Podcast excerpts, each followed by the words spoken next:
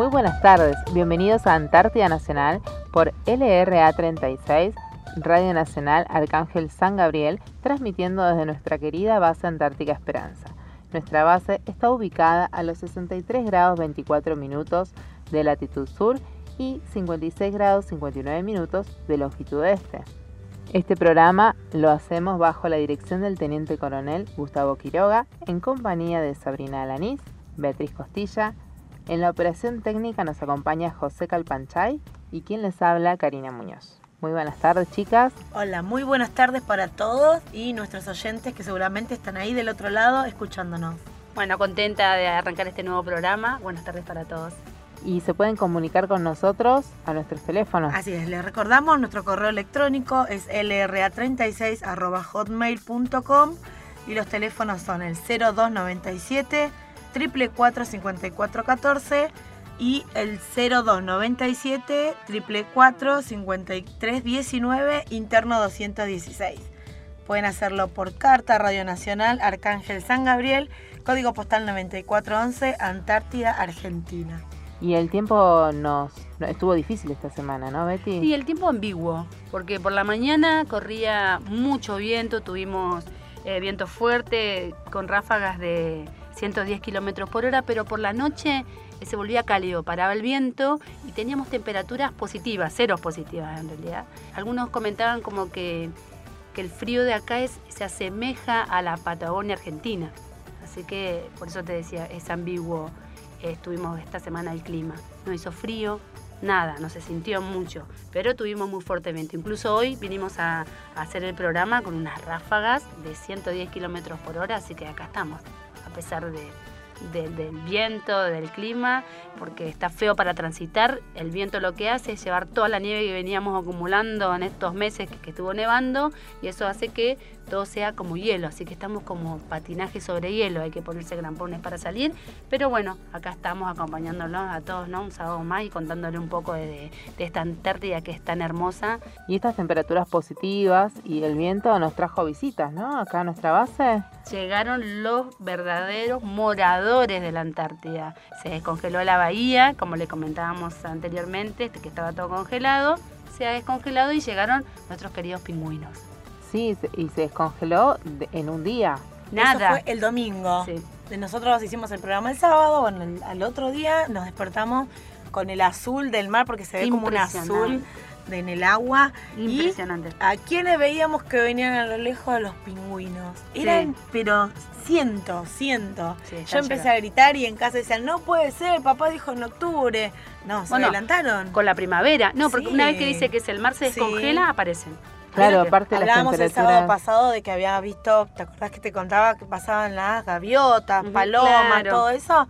Atrás de ellos llegaron los pingüinos. Sí, sí. Bueno, la semana pasada la Escuela Provincial número 38 de la base tuvo una actividad en la, en la Bahía Esperanza. Fuimos a ver un, un iceberg gigante y estaba todo congelado ese lugar, esa bahía. Bueno, le comentamos que vimos este iceberg tan lindo con un celeste, azul, turquesa, no sé, hermoso, precioso, que tenemos foto que vamos a subir a la página para que todos vean. Y al otro, dos días después, estaba todo descongelado. Sí, ya no, no hubiésemos podido llegar porque eh, nos dejaron ir para allá solo porque el pack de hielo estaba soportable para que caminemos sobre él. Yo consulté, porque viste que me da miedo, y tenía 10 metros. El, pack, de hielo. 10 metros, ah. y eso fue un jueves. Sí, la semana pasada. Sí, la semana pasada. Y en dos días estaba agua. Sí. Sí, es impresionante, tal cual. Así que llegaron ellos. Usted, yo no los puedo visitar todavía o recorrer la base porque me quedé no, mi niña se sentía medio descompuesta, así que me quedé en casa, pero ustedes pudieron recorrer la base y vieron, vi videos preciosos de ya pingüinos haciendo su nido. Y como comentaban los chicos de la escuela provincial que lo trajimos acá, del...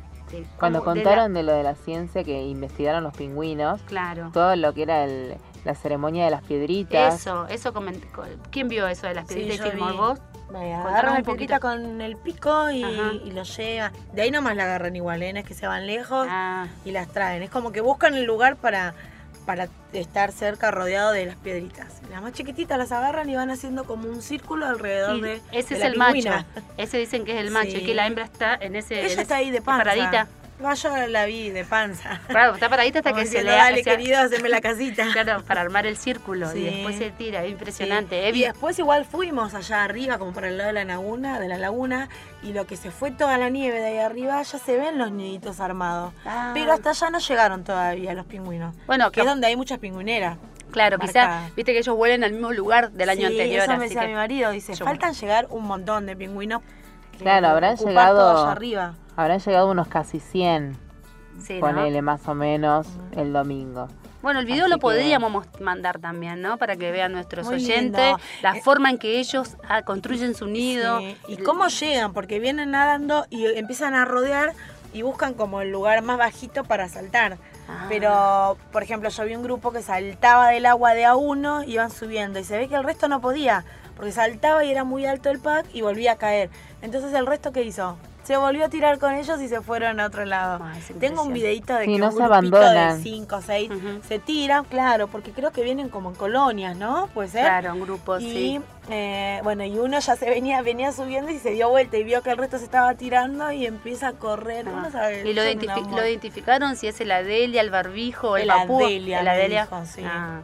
Bueno, tenemos los, bueno, están por venir también los barbijos y los papúas, que son los, las tres especies que, están acá, que vienen a la base Esperanza, ¿no? Impresionante. Muy lindo, muy lindo todo. Sí, la verdad que el paisaje, el paisaje y todo lo que da. no, aparte de lo que me, lo que me encanta es cuando ellos vienen caminando sobre la nieve, viste el, pechito blanco, es un blanco nacarado, viste, es bien perlada la, la parte blanca del pingüino, así que son hermosos. Bueno, voy a. Todavía no he tenido oportunidad de recorrer, aunque sea porque no, lo, no nos podemos acercar, pero de lejos verlo, en algún momento lo veremos. Otro de los acontecimientos que, que tuvimos en la base fue el festejo del Día del Maestro. El 11 de septiembre es el día del maestro, así que se festejó acá en la base su día, fue hicieron una jornada con ellos, así que la pasamos muy lindo para recordar este día tan Tuvimos el acto también en la escuela, así que compartimos todo con ellos saludo entonces a nuestros maestros de, la base Esperanza, a Romina y a Néstor. Les mandamos un, feliz día desde acá, desde la radio. Sí, y el viernes también eh, se recordó el Día del Arma de Infantería. Ayer que estuvimos con una, compartiendo una torta y unas empanadas con ellos. Bueno, fue otro de los acontecimientos que, que sucedieron acá en la base. Antártida Nacional, LRA 36, Arcángel San Gabriel, por Nacional. Seguimos en Antártida Nacional y como les adelantamos en el anterior programa, les queremos contar de un hombre que es reconocido por su emblemático interés, tanto en cuestiones antárticas en general como por su peculiar participación en exploraciones en el continente extremo. Por esto, Hernán Pujato es considerado uno de los grandes pilares de la historia antártica argentina. Hernán Pujato nació un 5 de junio de 1904 en Diamante, provincia de Entre Ríos. Heredó de su padre su temperamento, la dedicación, el profundo amor a la patria, la convicción y la seguridad. Fue quizá ya de muy chico forjando su temple que más tarde sería de acero y en su conducta, tanto en su casa, la escuela como en el potrero de la vida, o donde se encontrase, fue ejemplar y destacada. Se hizo un lector fanático y asiduo a la biblioteca de Diamante, un gran jinete en complicidad con su padre, que recorría en horas nocturnas más de 40 kilómetros, todos los días en soledad. Realizaba viajes en canoa a islas cercanas cuando el río estaba crecido. Ingresó al colegio militar el 1 de marzo de 1922 a sus 16 años y egresó como subteniente de infantería en 1924, siendo su primer destino el Regimiento 9 en Corrientes, donde llegó a disgusto y después de algunos inconvenientes de la época solicitó el pase a Mendoza, arribando así al Regimiento de Infantería de Montaña 16, en Uspallata. Allí se capacita y se convierte en un gran escalador y un veloz esquiador y excelente espadachín, destacándose en competencias a nivel nacional. De subteniente intenta escalar el Aconcagua y un, y un temporal. A 6.600 metros lo hace regresar y perder una falange de la mano derecha y una parte del pie. Algunos de sus otros destinos fueron la Escuela de Mecánica de la Armada, la Escuela Superior de Guerra, el Instituto Geográfico Militar, y cuando era jefe de Estado Mayor de la agrupación Patagonia, pensó en la necesidad que tenía el país de conocer a fondo el territorio antártico argentino en la parte continental, estableciendo bases operativas con personal entrenado y medios apropiados, terrestres y aéreos, para incursionar a todo lo largo y ancho del amplio sector polar argentino. Siendo agregado militar de la Embajada Argentina en la República de Bolivia, se le presenta la gran oportunidad que había estado esperando y pensando, quizás por muchos años, y el entonces teniente coronel Hernán Pujato no iba a dejar que se le escurriera como agua entre sus dedos, así que un día, en visita protocolar, iba el presidente de los argentinos, el general Juan Domingo Perón, acompañado por su esposa, la señora Eva Duarte. En un principio no fue bueno el trato, pero después de un almuerzo y poder transmitirle a la esposa del presidente, que se encontraba sentada a su lado. ¿Qué era lo que él tenía en mente? Hacer llegar al mandatario el plan para ir a la Antártida, para allí hacer patria, antes que lo hicieran otros. Es así, al despedirse lo hace con un abrazo y le pide que eleve por escrito ese plan, el plan Pujato, de los cinco puntos que todos conocemos. Es así que teniendo el visto bueno, en un corto plazo envía desde Bolivia al ministro de Guerra su primer proyecto de realizar una expedición al Polo Sur, integrada por militares del ejército. Esta expedición sería utilizando un avión para remolcar un planeador, transportar personal y equipos de carga. Pero la respuesta del subsecretario de Guerra, el coronel Ramón Esteban Herrera, fue desestimar el proyecto, en virtud que se hizo un informe que fue producido por el ministro eh, de Marina, que decía que la proyección del vuelo que había presentado Pujato escapaba de las posibilidades presentes y aún de las que ofrecía un futuro próximo. Así que en ese momento no fue aprobado. Al finalizar Pujato sus funciones en Bolivia en 1949, realiza el curso de supervivencia polar que la desarrollaba el ejército de Estados Unidos en Alaska. En, este, en esta oportunidad es cuando Argentina adquiere los primeros 40 perros polares que fueron utilizados en las futuras expediciones antárticas. Y bueno, fueron estos 40 perros los que dieron origen a grandes jaurías, quienes eh, habitaron las diferentes bases hasta 1994. Sabemos que después se retiraron de la Antártida a los perros polares. Cabe destacar que para realizar este curso y poder comprar los equipos apropiados que Pujato tenía en mente y el traslado de estos perros, se le otorgaron 100 mil pesos de moneda local. Esta suma no le alcanzó, por lo que él debió poner plata de su propio bolsillo. En esa misma época había instalado en Copahue, en la provincia de Neuquén, un centro de formación y adiestramiento polar, en el cual fallecieron víctimas debido a un furioso temporal de viento y de nieve Fallecieron el teniente primero Arnaldo Serrano, junto con el subteniente Adolfo Molinero y el soldado Emiliano Jaime, que estaban preparándose en la cordillera antes de embarcar para la expedición polar. A su regreso de Alaska en 1950, Pujato, habiendo recibido noticias de los ejercicios de invierno que realizaría el ejército sueco al norte del Círculo Polar Ártico, este solicita al ministro del Ejército poder participar ya que estos ejercicios invernales ofrecían una excelente oportunidad para reforzar los conocimientos y adquirir experiencia en la vida invernal polar. Y, bueno y aumentaba no todo esto que era bueno para ellos y tener un mejor desempeño en futuras expediciones antárticas así como Amundsen quien fuera conquistador del Polo Sur. Eh, Pujato no quería dejar nada librado a la improvisación. Por eso es que él necesitaba para él ¿no? Eh, participar en, todo lo que tenía que ver con algo que reforzara sus conocimientos. No quería dejar nada librado a la improvisación, decíamos, y entonces en septiembre de ese mismo año fue convocado por el presidente, quien le expresó su interés para que efectuara la expedición científica polar. Así que inmediatamente Pujato preparó el plan, el famoso plan de los cinco puntos, ¿no? Así lo llaman. Sí, sí, este, este famoso proyecto que todos conocemos como los cinco puntos. Este proyecto consistió primero en la creación del Instituto Antártico Argentino, que esto sucede el 17 de abril del 1951, siendo nombrado Pujato su primer director. Así es. Ahí nomás a meses de, la partida de la primera expedición. Y, uno se pregunta el porqué de la creación de un instituto antártico, ¿no? ¿Para qué? Su creación en realidad fue con el propósito de continuar asegurando en, en forma irrenunciable para la nación argentina y mantener los derechos históricos, geográficos y territoriales que la asisten sobre el sector de la zona antártica. Así que fue, y fue creado por el presidente Perón, como bien decía. Eh, desde su inicio fue creciendo hasta ocupar una posición destacada en los asuntos históricos. Y a partir del año 52-53 envía regularmente a los investigadores y técnicos a la Antártida a realizar estudios y observaciones sobre paleontología, biología, eh, geología, glaciología entre otras disciplinas. Claro, este instituto participa activamente. Claro, el Instituto Antártico Argentino depende de la Dirección Nacional Antártica. Así es. Otro de los puntos de los proyectos era la expedición polar a la Antártida continental argentina. Eh, de esta manera se establece la base General San Martín al sur del Círculo Polar Ártico. Esto sucede el 12 de febrero de 1951, cuando parte de Buenos Aires esta expedición y teniendo al general Pujato obviamente como su líder. 37 días más tarde, eh, junto a una dotación de 7 personas, el general Pujato iza por primera vez la bandera nacional en, al sur del Círculo Polar Antártico al inaugurar esta base, la base San Martín.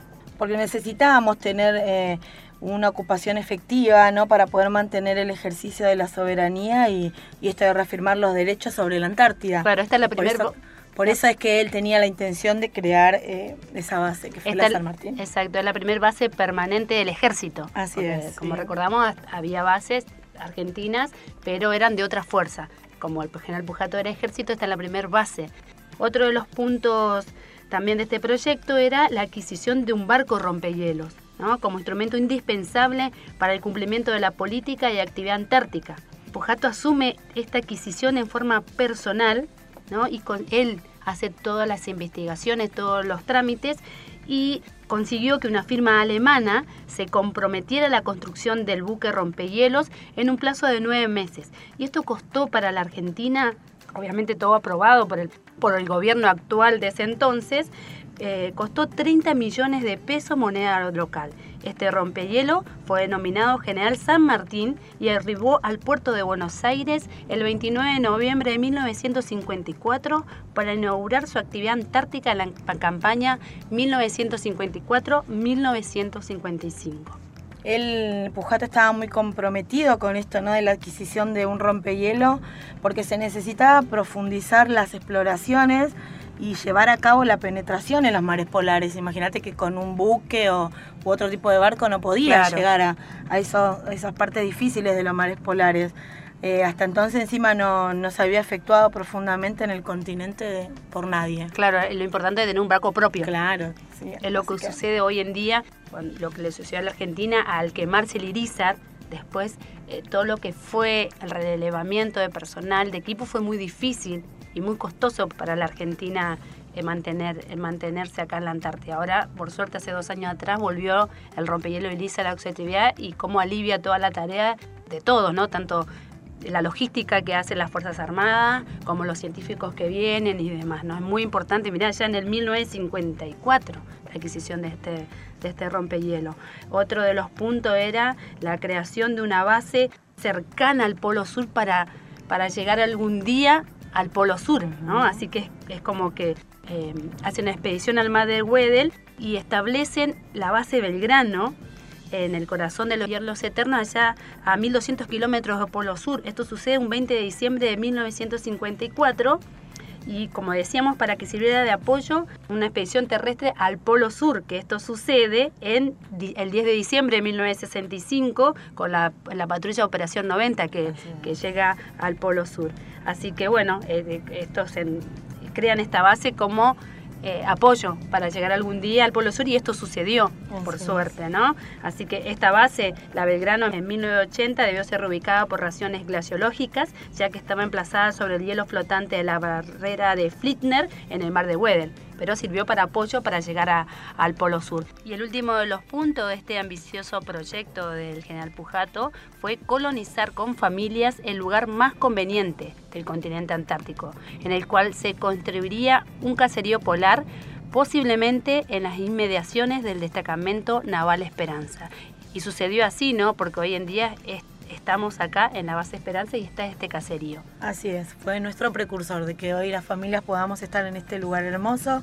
Él decía que era conveniente que la Antártida fuera ocupada en forma ininterrumpida Y qué mejor sería que se dieran nacimientos de argentinos en la Antártida, y así sucedió, ¿no? Nació en el año 78 Emilio Marcos y en el mismo año, dos meses después, Marisa de las Nieves.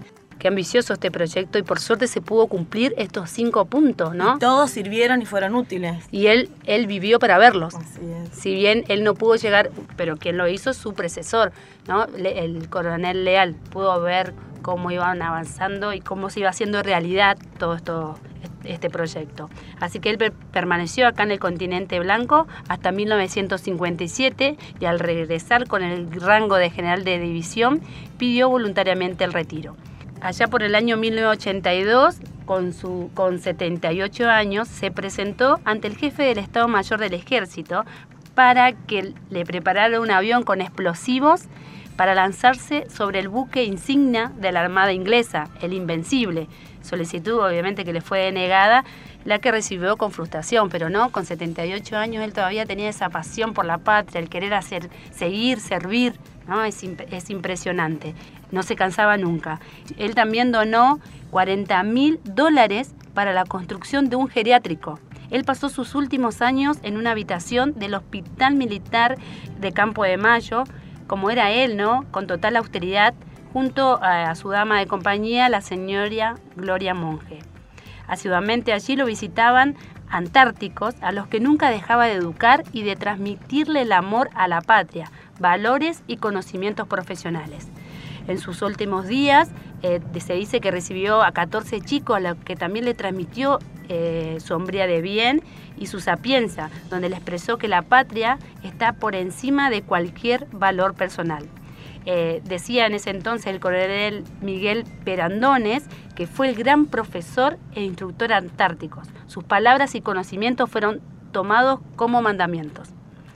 Ya a sus 99 años se encontraba ciego y sordo, aunque siempre visualizando en su mente y transmitía lo que recordaba de sus años de invernada, sintiendo y explicando cómo golpeaba las olas a la costa, el ruido de los generadores, del viento, el sentir de las bajas temperaturas, el ruido del arranque de su avión casi con total perfección.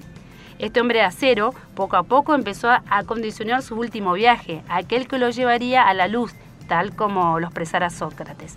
Solicitó que el día que muera la banda militar toque el himno a la alegría o una composición de Beethoven. El pasado 7 de septiembre se cumplió un nuevo aniversario de su paso a la mortalidad. Es por eso que, hacemos este programa especial homenajeándolo, ¿no? Sus restos se encuentran en la base San Martín junto a su esposa eh, Fernanda Julia Neco y el capitán del Santa Micaelia, Santiago Farrell. Hay otros homenajes igualmente, ¿no? Para él en Diamante, donde hay un busto, hay un busto en Ushuaia, en, eh, en, Diamante también, y si yo no recuerdo bien, eh, lo he escuchado, en Santa Fe hay una localidad también, así que eh, en los últimos tiempos se lo está recordando, se le está dando esta este valor, ¿no? porque este el busto creo que tiene tres años. Claro, por eso te estoy diciendo. Y que está bueno esto de recordarlo y, y ponerle en el lugar que se merece, porque dedicó su vida su vida a la Antártida y es algo tan importante como, bueno, la historia lo cuenta, ¿no? La historia, como se dice, la historia lo jugará y lo pondrá en el lugar donde que debe estar. Así que nosotros es por eso este programa especial hacia él. Sí, un programa especial en el que lo queríamos recordar con profundo orgullo y alegría por habernos dejado enseñanzas, ejemplos, valores personales, mandamientos, pero por sobre todo un profundo amor a la Antártida y más aún en ese amor que, él tenía por la patria, ¿no? que, nos, que nos comparte y, nos enseña cada momento. Señor General de División Hernán Pujato, tus hombres y mujeres de los hielos y nieves eternas te dicen gracias por todo.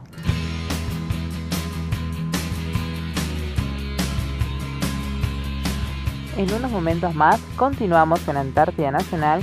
Vamos a escuchar Hacelo por mí de Ataque 77.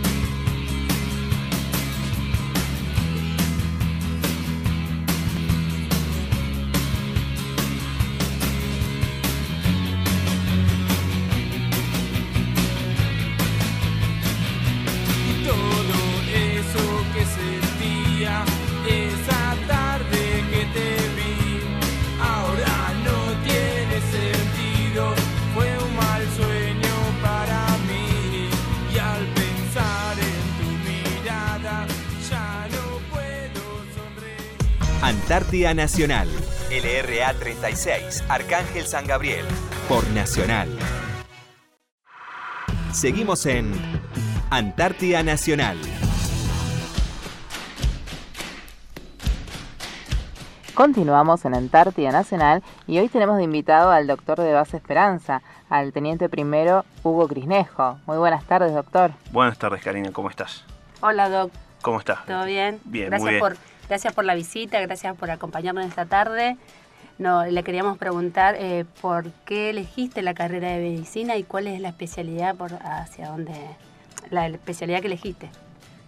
Bueno, yo creo que desde que yo era chico siempre había dicho que iba a ser médico. La verdad que específicamente, si, me preguntas, no, no me acuerdo cuándo lo decidí, pero siempre había dicho que iba a ser medicina. Después por cosas, digamos, como formación del colegio, ya estaba la posibilidad de hacer ciencias naturales. Siempre yo me he dado cuenta que me interesaba más la parte de, eh, de las ciencias naturales, así que bueno, fue eligiendo esa subespecialidad. Hice una especialidad en, eh, yo soy de Córdoba y hice la especialidad, digamos, en salud y campo. El colegio específicamente estaba más orientado hacia la parte de campo. Pero bueno, hubieron muchas cosas que me sirvieron y bueno, a posterior de eso ya eh, decidí iniciar los, los, estudios, digamos, formales en medicina. Estudié en la Universidad Nacional de Córdoba. Bueno, de ahí ya pude eh, hacer toda la carrera de grado, que, so, que fueron seis años. Y a posterior de eso hice la, la especialidad, ¿no? Hice la, la, especialidad en terapia intensiva. ¿Eso lo hiciste es, en Córdoba? Sí, también, también en Córdoba. Eh, después de los seis años de estudio, viene la residencia y ahí uno elige... Exactamente. Nosotros le llamamos carrera de grado a lo que sería la carrera de medicina, esos son seis años, y a posterior se hace eh, la especialidad. Para nosotros acceder a un título de especialista, es decir, para ser acreditados por un organismo como por ejemplo la universidad, que es la que yo hice, uno tiene que recibir un entrenamiento en esa área en la que te vas a especializar. A eso le llamamos residencia. Y la residencia, entonces yo la hice en el Hospital Militar de Córdoba, en el servicio de terapia intensiva. Uno hace el entrenamiento, digamos, como médico especialista y en paralelo va llevando el curso de la universidad. En ese curso de la universidad eh, uno asiste a clases y tiene exámenes. Y como si fuera cualquier otro tipo de carrera, uno rinde exámenes y pasa de año, rinde exámenes y pasa de año, y son cuatro años, digamos, de esa carrera. Si uno lo mira, digamos, eh, y lo considera así, son dos carreras universitarias, una posterior de la otra, y al final de eso se rinde un examen general en el que se evalúan los cuatro años y si uno aprueba ese examen, eh, accedes al título especialista. Hiciste los, seis años de medicina uh -huh. y ahí ya ingresaste al, al ejército, porque claro. dijiste que lo hiciste en el Hospital Militar de Córdoba. Exactamente. Ah. Cuando uno eh, elige en qué eh, institución va a hacer el, su especialidad, puede elegir la parte pública, puede elegir un hospital privado en el que uno va a determinado hospital, pide los, requisitos de exámenes y se prepara para el examen de ingreso a ese hospital. O, por ejemplo, en mi caso, yo elegí hacerlo en el hospital militar. Para hacerlo en el hospital militar de Córdoba, uno de los requisitos era tener la formación, digamos, militar, ir al, a Buenos Aires, digamos, al Colegio Militar de la Nación, Así que accedí al colegio militar, cumplimenté los requisitos que eran necesarios para aprobar el curso, digamos, de, digamos, el curso para egresar como eh, oficial del ejército. Y una vez que egresé, sale el pase a Córdoba.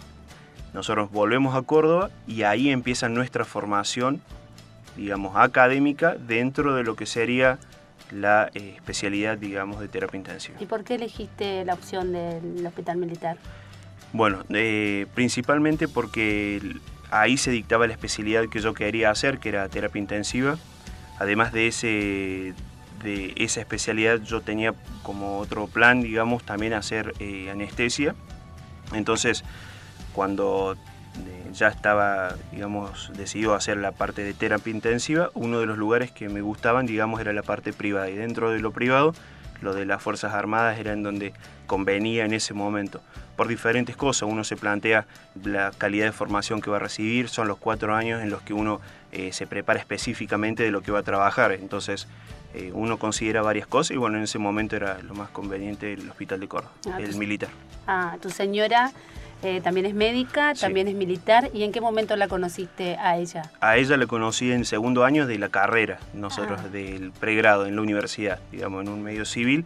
Eh, la conocí en segundo año. Ah, y los dos tomaron entonces la misma decisión, porque los dos entraron claro, después exactamente. de terminar la... Bueno, parte de que yo llego a conocer también el hospital militar es porque ella ya eh, desde hace mucho más tiempo, digamos, ya tenía pensado y había decidido hacer ahí su especialidad. Ah. Entonces yo también empecé a considerarlo eso, empecé a ver... Eh, y uno se pone a ver distintas cosas que, bueno, que sí, es, más conveniente. Ah, está bien. Y luego de terminar la residencia, eh, ¿tu destino sigue siendo Córdoba siempre? Sí, exactamente. Eso es una de las cosas también a las que hacía referencia recién, ¿no? Es decir, decir eh, bueno, una vez que uno termina la residencia, cuando uno está en un medio eh, civil, como puede ser lo público o lo privado, uno termina su entrenamiento de especialista, hace los exámenes que son necesarios para acreditarse como tal y a posterior de eso uno puede quedar empleado de esa institución en la que se formó o no. En la mayoría de las veces uno no queda, uno ah. Eh, sale y tiene que bueno, reinsertarse laboralmente en otro medio, pero en el hospital eh, nosotros tenemos mucha posibilidad de continuar laborando, eh, trabajando ahí en ese, en ese lugar y además bueno, continuar con la carrera, ¿no? Que es la carrera militar. claro, y te respetan un poco el destino. Exactamente, sí. Eso está bueno. Eso varía, siempre uno está a disposición, digamos, siempre están con posibilidades de, tener el pase a, a otro lugar es muy probable de que nosotros quedemos. Y eso es en base a la disponibilidad de médicos que haya, el requerimiento de médicos que haya en otros lugares. ¿Y por qué decidiste venir a la Antártida? Bueno, nosotros eh, cuando estábamos en el colegio militar en el primer año, tuvimos eh, eh, unas clases en las que eran la, la, conducción del servicio de sanidad, digamos, y ahí en, esa, en esas clases teníamos un teniente coronel que nos daba clases a nosotros, el teniente coronel Fabio Monserrat, y él había invernado acá en Base Esperanza, había sido médico. Él nos contó bastante sobre qué era esto de la Antártida, eh, que había sido muy positivo en su vida, que había sido realmente eh, una experiencia única que él había tenido. Y bueno, yo creo que a partir de ese momento ya lo empezábamos a considerar, nosotros los dos habíamos escuchado esas clases, nos empezó a interesar y siempre estuvo presente, digamos, a lo largo de los cuatro años de residencia, venir. Tuvimos además en Córdoba eh, un teniente primero que, también invernó acá, el teniente primero de Jerez, que también él vino acá, vino con su esposa, le pareció que fue excelente la, eh, esta experiencia que tuvo. Y bueno, él fue otro que también nos motivó a, decir, bueno, hay que ir. Bueno, tuvimos la posibilidad de, postularnos, digamos, en el cuarto año, ya cuando ya habíamos eh, rendido todos nuestros exámenes, ya éramos especialistas. Y bueno, se dio, por suerte vinimos. Y los dos están acá. Exactamente, sí. Y, que tuvieron que eh, hicieron muchas notas o la primera vez que se postularon entraron. No, fue la primera vez. Ah. Fue la primera vez que nosotros hicimos las notas, eh, las mandamos y bueno, ya sabíamos que la mayoría de las veces uno hace eh, más de un intento hasta que ya queda, pero, pero bueno, gracias a Dios salió todo perfecto y vinimos. ¿Y desde cuándo estás acá en la base? Nosotros llegamos acá el 27 de enero de este año. ¿Pero saliste de Buenos Aires? Nosotros salimos el 20 de diciembre, eh, abordamos el Irizar y tuvimos la posibilidad de ir como dotación complementaria del Irizar eh, en lo que fue en la campaña antártica de verano, que la primera vez eh, se hizo un recorrido desde Buenos Aires a la base de Carlini, Orcadas, hasta Belgrano. Ahí en Belgrano tuvimos la posibilidad de conocer la base de Belgrano y eh, después inició digamos esa, ese repliegue a lo que fueron de nuevo otra, estas bases hasta que llegamos acá a Esperanza. ¿Y cómo fue el viaje? Fue muy lindo, la verdad, sí, nos encantó. Eh, Porque verse en ese mar, eh, solo en, todo ese, Sí, y, cambia, o sea, con condiciones climáticas cambiantes, con la posibilidad de conversar, de, conversar, digamos, con, con, otras personas, con gente de otras fuerzas, eh, conocer a la gente que iba a invernar este año, después conocer a los que ya venían, eh, que habían terminado su campaña anterior, digamos, y que venían a bordo del buque. Fue muy bueno, digamos, fue la tuvimos la posibilidad de conversar con, con gente muy, muy interesante. Y, el viaje en el sentido de, moverse mucho el barco, de, tener alguna complicación, uno el movimiento. A mí me, asusta esto, si nos llegan a... Si tengo que subir al Irizar y hacer el viaje. Me asusta el movimiento del barco, pero porque eh, en mí me genera algo, ya el avión me genera algo, el barco en el movimiento y todo eso. ¿Cómo lo sentiste vos? Eh, nosotros, eh, y hablo por lo que fue Juliana y por mí, gracias a Dios no tuvimos ningún tipo de complicación, no, no, no nos sentimos mal, para nada en ningún momento. Pero se siente que se mueve. ¿no? Pero si uno percibe un movimiento. Ah. Hay veces que ese movimiento se aumenta dependiendo de eh, no solo de las condiciones eh, climáticas, sino que también, por ejemplo, eh, carga que tiene el buque. Hay momentos en los que el buque viene con mayor cantidad de carga desde Buenos Aires, que a mí personalmente es lo que me explicaron, que también le da mucha más estabilidad, digamos, cuando está más cargado. Y bueno, y después por supuesto todo lo climatológico, no, no solamente la, velocidad del viento, sino que la dirección en la que el viento, digamos, impacta a la nave, es decir, eh, eso da un tipo, distintos tipos de movimiento que bueno, ahí ellos te van explicando. Estuvieron un mes, más de un mes arriba. Nosotros estuvimos un poquito más de un mes, exactamente. Impresionante. ¿Lo conocías al Irizar? No, no, no. Es impresionante. Solamente por, por televisión y bueno, no solamente que uno lo conoce ahí en ese momento, sino que te vas dando cuenta, o sea, o vas cayendo en, cuenta y vas tomando conciencia de que fue un buque que fue hospital durante la guerra. Entonces, bueno, eh, son esas cosas que uno no entiende por qué, pero de un momento a otro uno tiene el privilegio ¿no? de, ser médico en esa nave histórica y, bueno, uno hace su trabajo con, mucho orgullo, ¿no? con mucha alegría. Tal cual. ¿Y cómo es un día de un médico en, en una base antártica?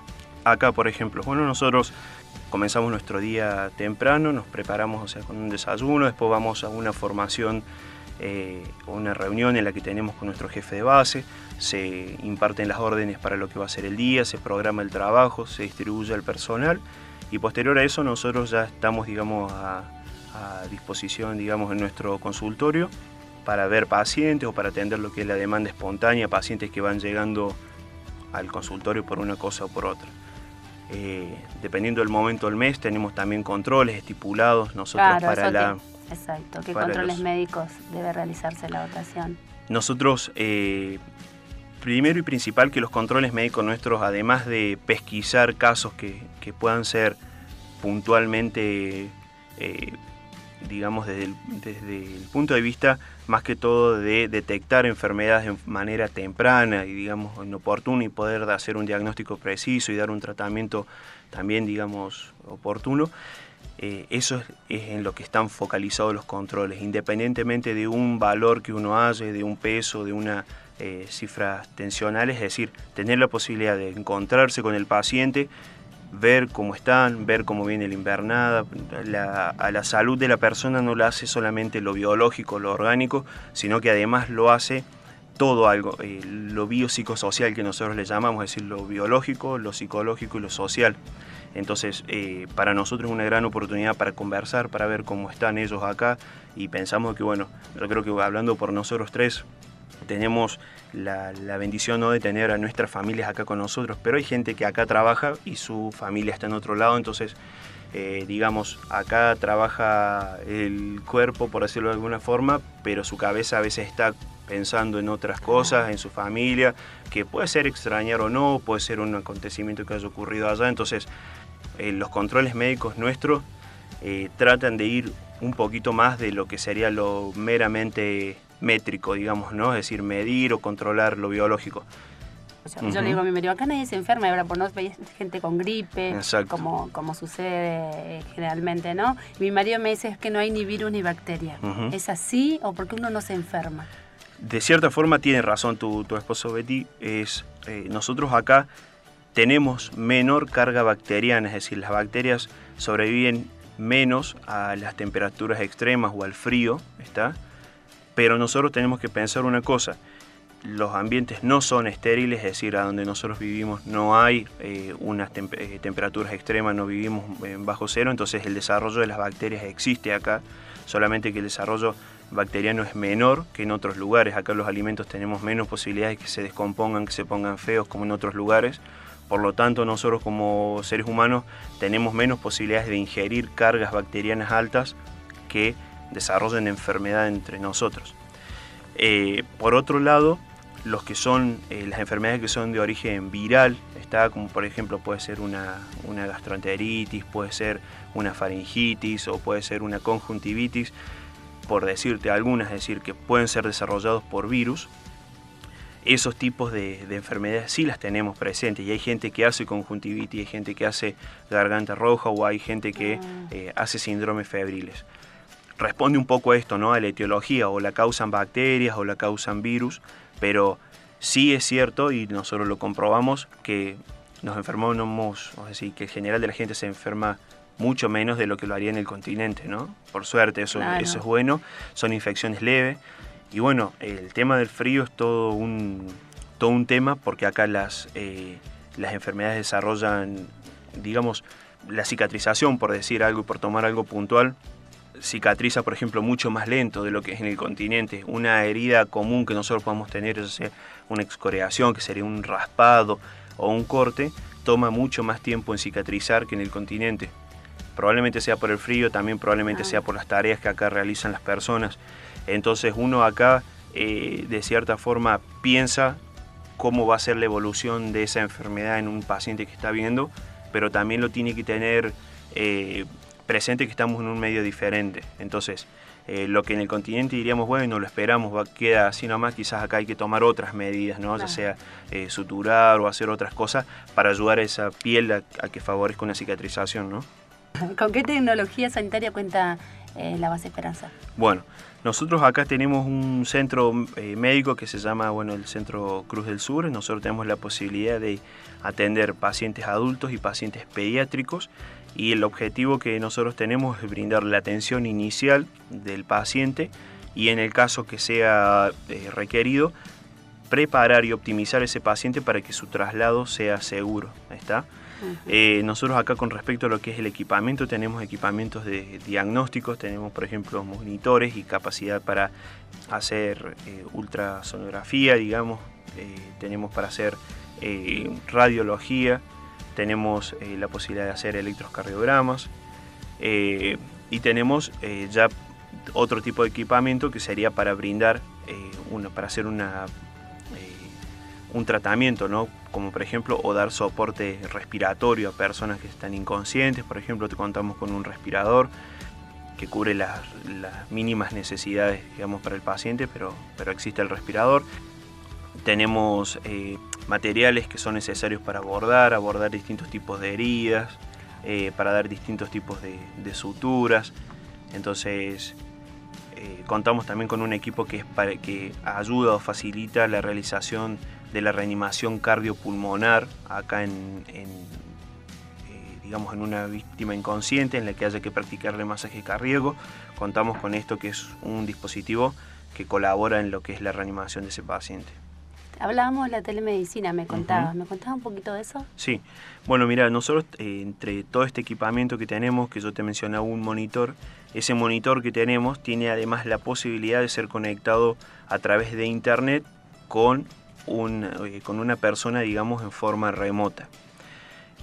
Todo esto que hace referencia a la telemedicina es la capacidad ¿no? que tendríamos nosotros en nuestra situación de monitorizar a un paciente, es decir, medir algunas variables como por ejemplo su ritmo cardíaco a través de un electrocardiograma, eh, la saturación a través de, un saturómetro ¿no? y ver qué cantidad de oxígeno tiene esa persona disuelta en su sangre.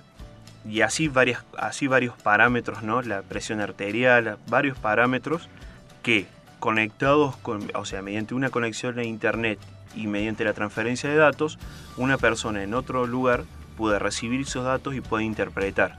Entonces, eh, al poder interpretar, puede brindar asistencia a ese paciente desde otro lugar. Sería como una segunda opinión, porque vos lo estás observando. Exactamente. Y, bueno, querés una segunda opinión y... Sí, puede ser, exactamente, puede ser visto así y también da la posibilidad que en el caso que no se contara, por ejemplo, con un médico, con una persona que pueda hacer un diagnóstico aquí, es decir, que esos datos puedan ser enviados para que una persona desde otro lugar pueda hacer un diagnóstico y pueda indicar un tratamiento en caso que fuera necesario. Lo había eso, leído. Eso es más o menos hace referencia a, a, lo que sería la... la telemedicina. ¿Cómo debe alimentarse una persona que está invernando? Bueno, la nutrición acá para nosotros con respecto a lo que es eh, el requerimiento, digamos, eh, calórico, es un poco más elevado que lo que sería en el continente, es decir, por las condiciones climatológicas que tenemos, es decir, las temperaturas bajas que se manejan, el tipo de tarea que se trabaja.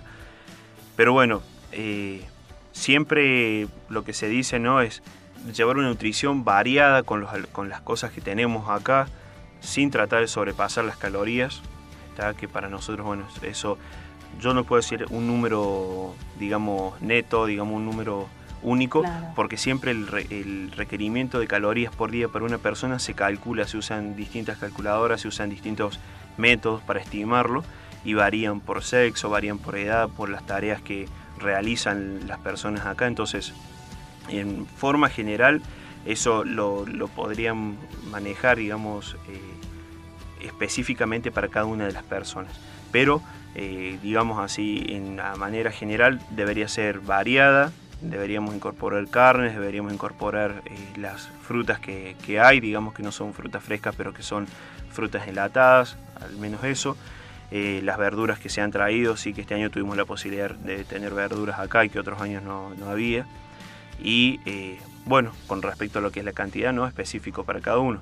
Yo pienso que bueno, las personas que acá están interesadas en tener algo un poco más puntual pueden pasar por sanidad, o sea, el, eh, de eso, Juliana, además de, su especialidad, está eh, con todo el tema de diabetes y nutrición también, así es que ella eh, les puede brindar más información sobre esto a las personas que estén interesadas para poder hacer algo un poco más puntual para cada una de las personas. igual acá no se baja de peso, se sube. En marzo tuvimos la visita accidentada, por así decirlo, de los científicos checos. Vos fuiste el nexo, porque hablas bien el inglés, te escuchamos y y hablas a la perfección. Vos fuiste ese nexo entre ellos y, la base. ¿Cómo fue esa experiencia? ¿Qué nos puedes contar? ¿Alguna anécdota de ellos? ¿Algo? Bueno, eh, creo que para nosotros como grupo de trabajo fue algo bueno, pues tuvimos la posibilidad de dar apoyo a otras personas que realizan la actividad científica acá en, la zona nuestra de Antártida. Entonces, eh, fue bueno participar de eso, independientemente ¿no? de las circunstancias que a ellos los traen estar acá. Eh, tuve la posibilidad, así como vos decís, de, conocerlos, poder hablar un poco más, les mostramos la base. Eh, y bueno, ellos ahí nos comentaban, ¿no? De que estaban contentos de estar acá, eh, como digo, ¿no? A, pesar de lo que... ellos venían de la base Gregor Mendel, que es una base checa, científica, también del trabajo durante el verano. Bueno, tuvieron la posibilidad de conocer nuestros lugares, de acercarse hasta, hasta los lugares, digamos, permitidos, ¿no? Pero desde los cuales se pueden avistar a los, a los pingüinos que todavía teníamos en esa época. Y bueno, y ahí comentar un poquito más sobre sus actividades, ¿no? Ellos eh, trabajan con respecto a lo que yo pude hablar con una de las personas que, me interesaba por, el trabajo este científico que vienen llevando. Ellos estaban trabajando con lo que es eh, los antibióticos nuevos, ¿no? Lo que se viene en, en materia, digamos, de investigación de nuevos antibióticos para dar eh, respuestas a nuevas patologías o, a nuevos microorganismos ¿no? que de cierta forma se vuelven resistentes ya a los múltiples tratamientos que nosotros tenemos, ya sea en las terapias intensivas o en lugares críticos, ¿no? para, digamos, atacando esos gérmenes. Ah. Entonces, bueno, fue bueno, fue constructivo por ese lado. Ellos creo que se llevaron una buena experiencia también, estuvieron muy contentos con, con con nosotros por haberlos recibido acá en este lugar, tuvieron la posibilidad de conocer nuestro museo, distintas cosas que, bueno, que eran de interés para ellos también. Eh, ¿Y cómo describirías tu experiencia personal y profesional en este lugar? En lo personal, bueno, y también en lo profesional, estoy muy contento de estar acá. La verdad que fue para mí un año eh, muy, muy rico en el sentido de, haber podido conocer eh, nuevas personas, personas con las que habitualmente nosotros no estamos acostumbrados a trabajar, siempre por lo que es nuestro trabajo, siempre ronda todo al, digamos, alrededor de los sanitarios, ya sea administrativo o no, pero, pero bueno, acá uno puede conocer sobre otros tipos de, trabajos, otros tipos de actividades, gente muy profesional también en, lo que hace y, cómo llevan sus tareas, así que nada, fue muy bueno haber conocido todos estos lugares, paisajes que nunca me había imaginado que iba a conocer, eh, animales que nunca me había imaginado ver.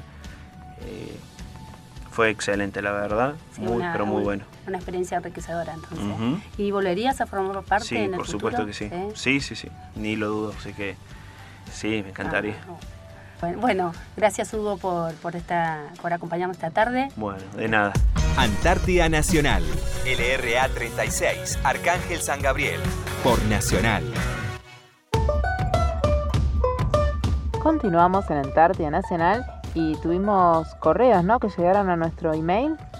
Así es, les contamos que recibimos un mensaje. Entre todos los que llegaron, elegí uno que me pareció muy especial. Eh, lo manda el sargento primero Sergio González, Galáctico. Le decíamos Galáctico acá, ¿no? ¿O ya vino con ese apodo? No, ya vino, con ese apodo. ¿Pero quién es? Es eh, uno de los integrantes que vinieron de la patrulla cero de la base Antártica Ojín de Chile y se acordó de nosotros y nos escribe, nos dice camaradas y amigos antarticanos de LRA 36. Reciban un cordial saludo a la distancia y queremos agradecerle las atenciones recibidas durante nuestra permanencia en la base Esperanza, en especial a la visita que hicimos a vuestra radio. Adjunto encontrarán un saludo especial que espero puedan colocar en algún lugar de la dependencia. Dios los bendiga y tengan un excelente término de invernada Así que nos manda una foto muy linda de su base y eh, tiene adjuntas otras fotitos nuestras con ellos cuando nos estuvieron visitando. Así que queda el mensajito, esa frase que nos mandan, queda para el final del programa. Claro, eh, recordamos que a Galáctico lo entrevistamos cuando hicimos el programa de la Paracat, del ejercicio combinado con el Ejército de Chile, él fue uno de los entrevistados. Así que nosotros después le agradecimos, le dimos un, presente por el RA36, así que ese, este es su agradecimiento. También recibimos mensaje telefónico del señor Adrián Corol, que es el director de Radiodifusión Argentina al exterior, y nos comenta que la señal llega muy bien en onda corta y que se escucha con claridad en la zona de Brasil, que él pudo retransmitir muy bien nuestra señal. Así que bueno, nos están escuchando nuestros programas desde Brasil.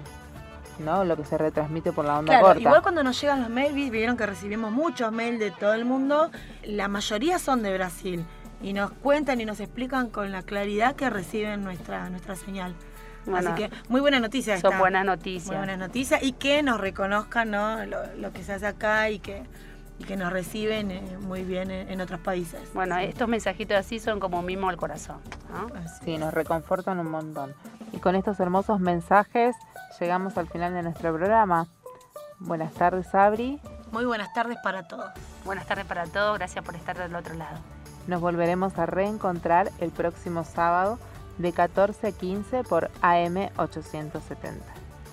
Tomen lo dulce y aprendan de lo amargo, porque la historia igual se va a escribir, y será ella la que se encargue de transmitir en el tiempo y de nuestra boca a las nuevas generaciones antárticas, así como a nuestros hijos y nietos.